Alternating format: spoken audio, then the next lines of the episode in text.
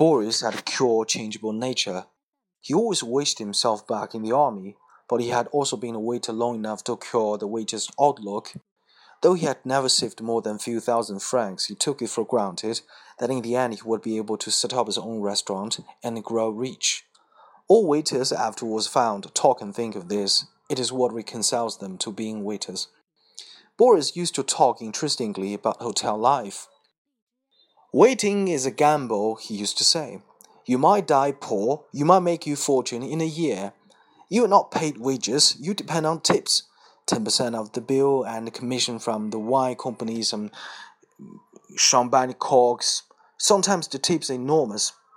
The barman at for instance, makes 500 francs a day, more than 500 in the season. I have made 200 francs a day myself. It was at a hotel in Biarritz in the season.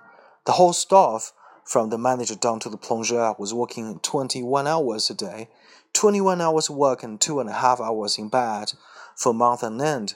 Still, it was worth it at 200 francs a day. You never know when the stroke of luck is coming. Once, when I was at the Hotel Royal, an American customer sent for me before dinner and ordered 24 brandy cocktails. I brought them all together on a tray in 24 glasses. Now, garçon, said the customer. I think he was drunk. I will drink twelve, and you will drink twelve, and if you can walk to the door afterwards, you get a hundred francs. I walked to the door, and he gave me a hundred francs. And every night for six days, he did the same thing twelve brandy cocktails, then a hundred francs. A few months later, I heard he had been extradited by the American government. Embezzlement. There is something fine, do not think, about these Americans. I like Boris, and we had interesting times together, playing chess and talking about war and hotels. Boris used often to suggest that I should become a waiter. The life will suit you, he used to say. When you are in work with a hundred francs a day and a nice mattress, it's not bad. You say you're going for writing. Writing's a bosh. There's only one way to make money at writing, and that is to marry a publisher's daughter.